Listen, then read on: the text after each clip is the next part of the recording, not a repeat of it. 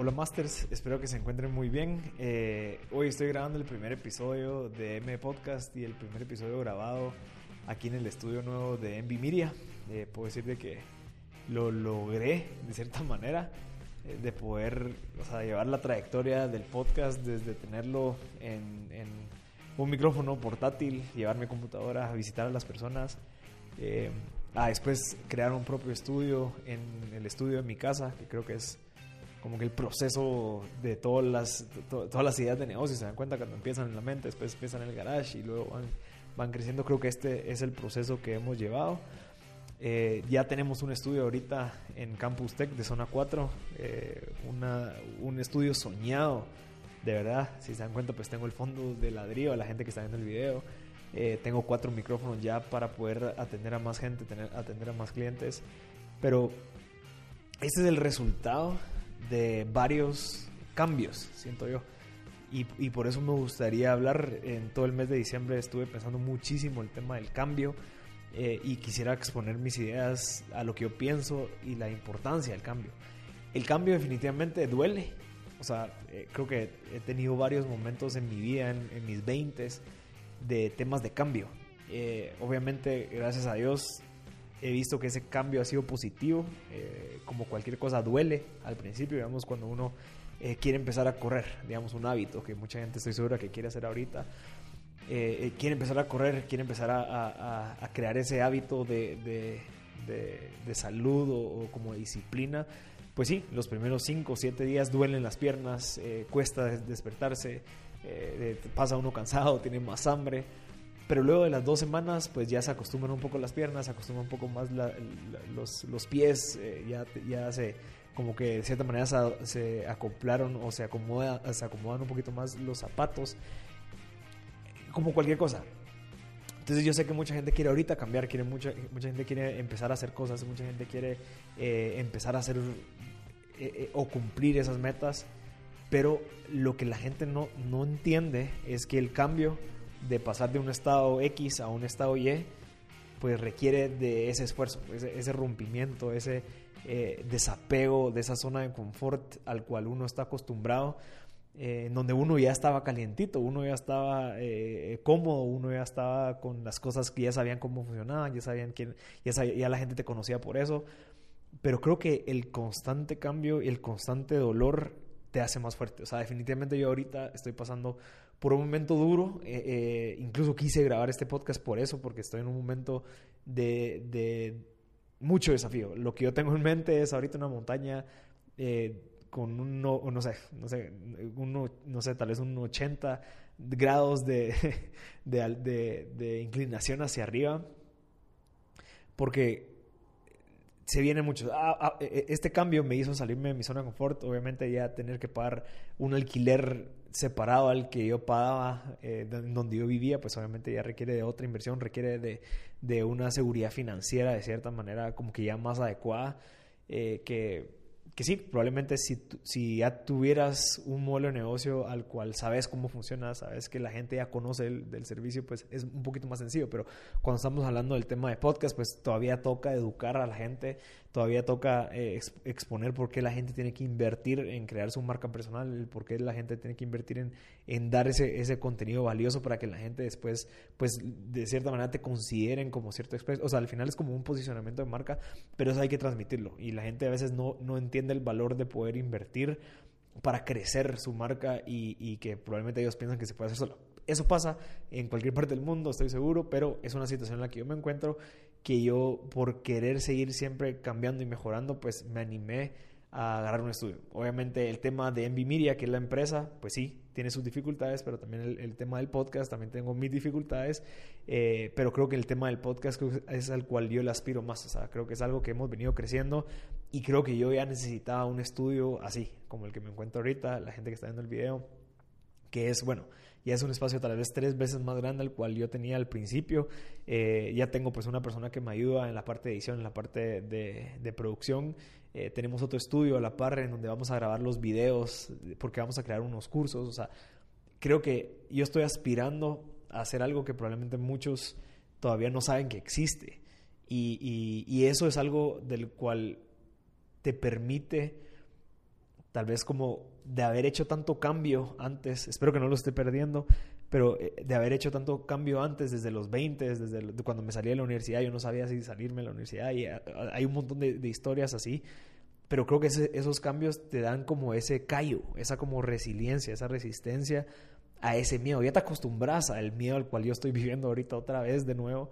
Eh, cada seis, siete meses pues hay un miedo nuevo, pero ya te vas acostumbrando a ese miedo. Entonces, ese miedo de decir, bueno, ¿será que, ¿será que el haberme salido de mi zona de confort vale la pena? ¿Será que voy a poder? ¿Será que eh, van a venir clientes? ¿Será que eh, vamos a poder mantener esto? O sea, ese miedo va a existir, lo hagas o no lo hagas. Entonces, creo que lo que tenemos que lograr nosotros los, los emprendedores es reducir ese nivel de incertidumbre. Ese nivel de incertidumbre se puede reducir únicamente actuando. O sea, si en dado caso tenés incertidumbre y no haces nada, pues el nivel de incertidumbre se queda exactamente igual. Si en dado caso tú tenés un nivel de incertidumbre altísimo, pero actúas y todos los días te acercas, te, te un 1%, pero te das cuenta, pasó de 100% a 99%. El otro día o la otra semana pasa y se reduce a 98%. La otra semana se reduce a 95% y así vas. Pero la única manera de reducir esa incertidumbre es actuando y llevando esa acción necesaria para poder lograr esos objetivos. Entonces, yo estoy actuando a, tratar de reducir esa incertidumbre, que no es 100%, sino que es 1000%, pero ahí voy, 999% todos los días.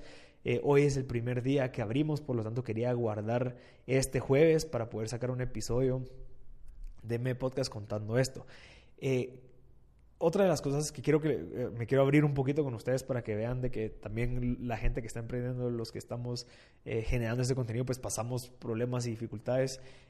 digamos, yo tenía 20 clientes, Digamos, teníamos 20 clientes en la empresa, al cual teníamos en mi estudio en mi casa, pero obviamente cuando tú tienes un estudio en tu casa, pues no tenés dimensionado eh, los costos que requiere la evolución.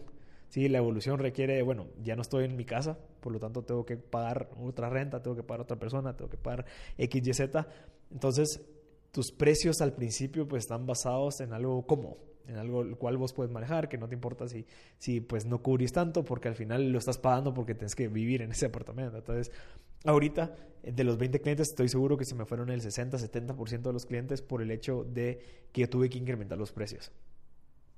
Yo no tenía contemplado eso, la verdad yo no tenía contemplado, eh, digamos, tanto churn, así se llama, donde perdés eh, como que el, el, porcentaje de clientes que se van, eh, porque obviamente mejoramos el servicio, mejoramos las instalaciones, mejoramos un montón de cosas, por lo tanto requiere de un incremento de precios. Pues por lo visto el precio no, no, la hay gente que no percibe el valor de eso, no estoy en contra de nada, al final es muy objetivo.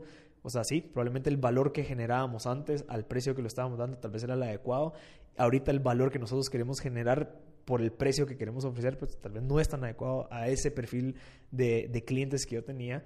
¿Y qué es lo que pasó? Que bueno, entonces tengo que ver qué más hago. O sea, mi tablero de ajedrez eh, fue como que hubo un terremoto y las piezas se movieron y me dejaron en jaque. Entonces, ¿qué es lo que tengo que hacer? Es, bueno, ya con las piezas que tengo, ya con eh, el contrato, ya con todas las cosas que tengo ya en el, en, el, en el tablero, ¿qué me toca hacer? ¿Qué es lo que tengo que buscar? ¿Cuál es el siguiente paso? Ahorita ya vi que estos tal vez me van a comer la reina. Bueno, entonces, ¿qué más tengo que hacer? Tengo que moverme aquí para poder después... Eh, o sea, no verlo y no ponerte como posición de víctima, porque cualquiera se podría poner como posición de víctima. ¿Cómo así que mis clientes se fueron, me dejaron solo? ¡Hala, qué mala onda!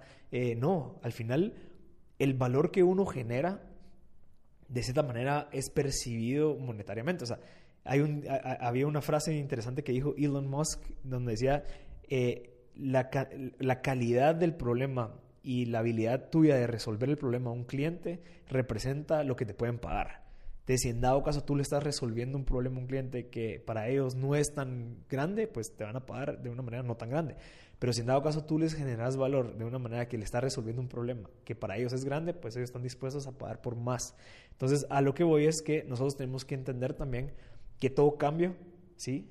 Tiene que estar de cierta manera como que atribuido al valor que vas a seguir generando. Entonces, si en dado caso hablemos de tema de los hábitos, que mucha gente ahorita va a empezar a, correr y va a empezar a ir al gimnasio. Ok, ese valor que el gimnasio te va a dar en tus nuevos problemas, digamos que es bueno, probablemente, no sé, mi meta es tener six-pack, poder estar mucho más saludable. Bueno, entonces tú vas a estar, dispuesto a pagar por ese gimnasio, vas a estar dispuesto a pagar por ese sacrificio, de decir, bueno, me voy a levantar todos los días a las 4 a correr, ¿sí? Entonces, a lo que voy es de que tenemos que entender eso, o sea, en dónde nosotros como emprendedores, a, nosotros como, como trabajadores de empresas, ¿qué tanto estamos generándole valor a las demás personas? Todos queremos tener un incremento de salarios, todos queremos ganar más, todos queremos vender más, todos queremos que nos paguen el doble, porque eso es lo que nosotros percibimos, porque obviamente nos valoramos a nosotros mismos. Pero algo que me he dado cuenta eh, en este mundo tan frío de los negocios, en este mundo tan, tan objetivo, es que tú vas a ganar plata o sea, o, te van a pagar tu salario acorde a lo que generes de valor. ¿sí? Entonces, vámonos a, un términos económicos. El tema de la oferta y demanda. Si en dado caso, tu perfil, que, va, pongamos un ejemplo, que tu perfil es algo que probablemente mucha gente se graduó y tiene las mismas habilidades.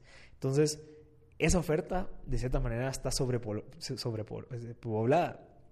Entonces, la demanda tiene como que el poder de negociación, ¿ya? Como hay tanta oferta, yo puedo escoger entre ti, y 25 mil personas más, por lo tanto, no sos tan valioso. ¿Por qué? Porque hay mucha gente que lo puede hacer. Si tú, si tú me estás cobrando X y aquel me está cobrando Y, y yo sé que hay miles de personas que me están cobrando Z, ok, yo, yo puedo decidir eh, eh, a quién pagarle más o a quién pagarle menos porque como que nosotros tenemos el poder de negociación. Pero cuando nosotros encontramos realmente en dónde podemos agregarle valor a las personas, en dónde podemos agregarle valor en la cadena de valor de la empresa y que, de que de verdad tengamos una especialidad eh, como que de cierta manera como adecuada, ahí es donde podemos empezar a percibir más ingresos. Entonces, a lo que voy resumiendo esto es de que nosotros podemos generar más ingresos dependiendo en dónde podemos agregarle valor a la gente. Entonces, si en dado caso tú te das cuenta que en tu trabajo, tú te das cuenta que tu negocio pues se mantiene, no crece, es que probablemente el valor que estás generando pues ya llegó, ya topó, ya no estás generando más valor. Entonces lo que te toca es, bueno, sentarte y decir, bueno, ¿dónde puedo agregar más valor? ¿Qué es lo que tengo que aprender para que yo genere más valor? Entonces, digamos, pongamos un ejemplo de alguien de limpieza. Yo, yo te puedo poner un caso perfecto. Eh, nosotros hace cinco años abrimos un negocio en Cadelá, en donde yo contraté a una persona que empezó siendo de limpieza. Ella pues generaba valor en el tema de limpieza, ¿sí? Ella pues llegaba, pues limpiaba el espacio, lo dejaba nítido y ella estaba exigiendo él, o sea, su, su, su, retribución según el valor que está haciendo, que era dejar limpio. Buenísimo. Y yo pude escoger entre ella y 25 personas porque eh, ella vivía más cerca, pues probablemente ella eh, tal vez no sé, eh, probablemente tenía más experiencia, eh, si no estoy mal me la recomendaron, entonces como que si se dan cuenta los factores que me hicieron, las variables que me hicieron a mí escogerla a esa persona no eran de generación de valor, sino que eran más como de comodidad. Era como que, bueno, esta persona va a poder venir más temprano, esta persona me la recomendaron, por lo tanto tal vez eh, puedo confiar más en ella, ¿sí? Entonces vino, trabajó con nosotros y yo percibí que esa persona estaba dando más ella cuando no llegaba la secretaria o la persona de recepción a tiempo, ella se sentaba en el tema de la recepción y recibía a los clientes, sin siquiera yo pedírselo. Entonces, ¿qué fue lo que pasó ahí? Fue que yo me di cuenta que esa persona estaba generando más valor de lo cual yo le estaba pagando. Entonces, dos meses después, cuando empecé a ver que sí era algo eh, como normal de ella y sí tenía las habilidades de poder subir de cargo, pues pasó de ser una persona de limpieza a una persona de recepcionista, que obviamente tal vez el, salario o los ingresos que ella percibía pues incrementaron considerablemente. A lo que voy de que ese ejemplo es perfecto y yo lo pienso mucho que es bueno, si en dado caso yo estoy ganando X y yo quiero ganar Y, esa diferencia entre X y Y es el valor que yo puedo generarle a la empresa o es el valor que yo puedo generarle a mi cliente. ¿sí? Eh, hay mucha gente que quiere cobrar más, digamos, eh, en mi caso fue, fue, fue similar, que estuve hablando con un cliente y me decía, ¿por qué me vas a cobrar más si, si me estás dando los mismos servicios? Y yo le dije, no, o sea, ya no son los mismos servicios, sino que tenemos un espacio nuevo, vas a poder atender más clientes, vamos a tener más horarios disponibles, vamos a ofrecer más servicios. Entonces, yo, yo sí tenía una justificación de pedir un, un aumento, digamos, en ese caso. Pero hay gente o hay empresas que estoy seguro que muchos las conocen de que incrementan sus precios o exigen un aumento, pero la percepción de valor se mantiene. Entonces, a lo que voy es de que yo quiero enfocarme en este año en que nosotros generemos más valor, en donde puedo generarle más valor a las personas, donde puedo generarle más valor a mi jefe, en donde puedo generarle más valor a mi cliente. Entonces, y ahí es donde vemos en el famoso Business Model Canvas o en el In Canvas, eh, que es este cuadrito en donde uno pues, puede ordenar nuestras, las ideas, etcétera, etcétera. En medio de todo, en medio de todos los cuadros, lo que une todo es la propuesta de valor. Entonces, ¿cómo puedo hacer yo, digamos, Marcel Barjut de podcast, eh, cómo puedo hacer yo para que mi propuesta de valor sea lo suficientemente interesante para que mi cliente no se vaya directo con mi proveedor? ¿Ya? Digamos, yo tengo un ejemplo que me gusta decirlo en ese caso, es el tema de las, las empresas que venden computadoras aquí localmente. Eh, o las que representan alguna marca eh, internacional que pues yo compro como que el derecho de la marca y vendo sus computadoras.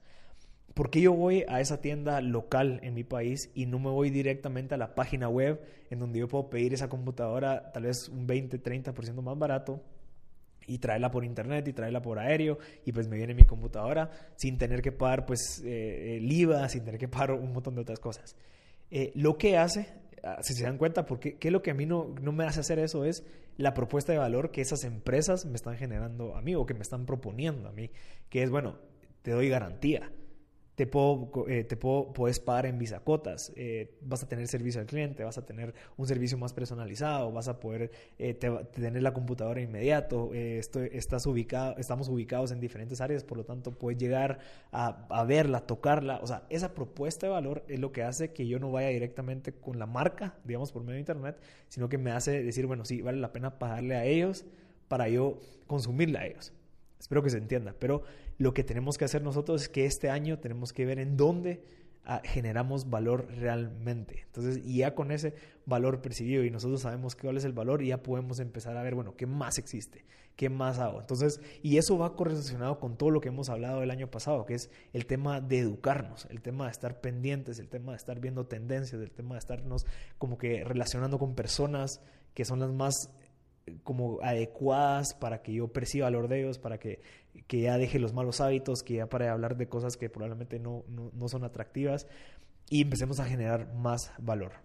Este 2020 lo veo muy diferente al 2019. Creo que el 2019 en el podcast estuvimos conversando con personas en temas únicamente de emprendimiento. Y yo creo que el tema de emprendimiento es algo de moda, sí, definitivamente, y es algo que funciona, pero creo que hace falta más temas en donde nos convirtamos nosotros como personas en los mayores activos de nosotros. ¿Me explico? O sea, no, no que dependamos, digamos, del trabajo del cual yo, yo, yo estoy trabajando o el trabajo que yo hago, digamos, probablemente tal vez eh, en temas de, de, programación, en temas de diseño, que yo dependa mucho en mis habilidades técnicas en específico, porque como saben, cada dos años cambia la tecnología, entonces si en dado caso te quedaste con esa tecnología, probablemente no va a ser atractivo en dos años, por lo tanto es activo, ya no es tan activo, sino que incluso puede ser un, una, una debilidad. Eh, a lo que voy es de que nosotros tenemos que entender de que nosotros mismos somos nuestro mayor activo. O sea, la única manera que nosotros vamos a, generar valor es que nosotros estemos bien. Por lo tanto, para estar bien uno tiene que tener pues una buena salud, una buena salud mental, eh, conocimientos técnicos, conocimientos eh, blandos, cómo tratas a las personas, las famosas como habilidades humanas, y el, el tema de, de, de, prever, el tema de estar eh, como que viendo hacia adelante, viendo 10 pasos adelante. Eso creo que es algo que vamos a empezar a hablar en estos temas eh, en este podcast durante el año 2020, porque creo que es, o sea, eso va muy relacionado a que tú puedas emprender, al que, a que tú puedas proponer algo de valor dentro de tu empresa, al que tú puedas mejorar, al que tú puedas aspirar a ser más. Si en dado caso uno no está bien, si uno no tiene eh, todo eso, pues va a ser bien difícil a que puedas salir adelante. Y te lo digo por ejemplo, porque yo en este, tal vez en noviembre, diciembre y los primeros días de enero me he dado cuenta que el, tema de emprendimiento, el tema de, de, estar eh, eh, en la incertidumbre, es mucho tema mental. Entonces, si en dado caso el no hacer ejercicio te hace estar desanimado, pues el estar desanimado no te va a ayudar a poder atender bien a tus clientes y no te va a ayudar a pensar y no te va a poder ayudar a anticipar algo. Eh, el hecho que comamos mal, pues probablemente nos va a dar sueño, por lo tanto no vas a querer hacer más cosas, por lo tanto no vas a poder salir a vender más. Eh, eh, si en dado caso, pues no estamos educados, pues va a ser bien difícil que nosotros podamos llegar a proponer algo de valor a algún cliente, va a ser bien difícil que nosotros podamos educar a más personas o generar valor. Si en dado caso nosotros no estamos pendientes de las tendencias dentro de, nuestra industria, pues va a ser bien difícil que nosotros podamos desarrollar algo atractivo para el mercado. Entonces, a lo que voy es de que vamos a empezar a hablar de esos temas, vamos a empezar a, a ver cómo podemos convertirnos nosotros en esos masters, que es lo que yo quiero, que es lo que, lo que yo he aspirado, que es cómo podemos hacer para que nosotros nos construyamos a nosotros mismos y no algo y que nosotros seamos los valiosos. Si en dado caso yo fui valioso en esta empresa, pues bueno, no fue por el trabajo que realicé ahí, sino que fue porque, por lo que yo generé de valor. Y entonces, en dado caso, yo me voy a otra empresa en donde probablemente puedo empezar desde cero, bueno, pero llevo todo ese conocimiento, todas esas habilidades en mí y puedo generar valor en esos lugares, ¿sí? Entonces, eso es lo que tenemos que hacer. Entonces, quiero terminar este podcast con invitarlos a que se, a que se, los quiero invitar a que se unan al club de masters. Eh, es un grupo en Facebook en donde vamos a estar generando contenido valioso, vamos a estar educándonos, vamos a estar buscando maneras de poder crecer, de poder mejorar, de poder estar siempre en la vanguardia. Eh, es un grupo, por lo tanto ustedes van a poder comentar, vamos a poder compartir videos, ayudarnos entre todos para que nos convirtamos en esos másteres. Recuérdense que, que, ser un máster es, esa mentalidad de estar buscando cómo mejorar, cómo puedo agregar más valor, cómo puedo estar, eh, no sé, como que siempre pendiente de oportunidades en donde yo puedo mejorar, por lo tanto puedo generar valor. Entonces los invito a que se unan al Club de Masters en el, grupo de Facebook. Ahí pues yo voy a estar moderando el grupo, vamos a estar generando valor, vamos a estar subiendo videos, vamos a estar subiendo ideas descargables, que es lo más importante para que ustedes puedan imprimirlos o, tenerlos en su propiedad y así usarlos para, para, lo mejor que ustedes puedan trabajarlos. También les quiero pedir que me sigan a mis redes sociales, Marcel Barascut, ahora en Instagram. Eh, lo separé del Instagram de M Podcast, si se dieron cuenta. Eh, quiero que el podcast se quede por su lado, pero también quiero subir videos de temas de generación de valor en Marcel Barascut. Y pues les recuerdo que el 23 de enero tenemos el Star Grind que se viene. Es el último episodio de este chapter de líderes. Vamos a tener a Andrea Cardona que nos estará acompañando para contar su historia de que cómo ella dominó y cómo ella conquistó su Everest. Todos tenemos un Everest.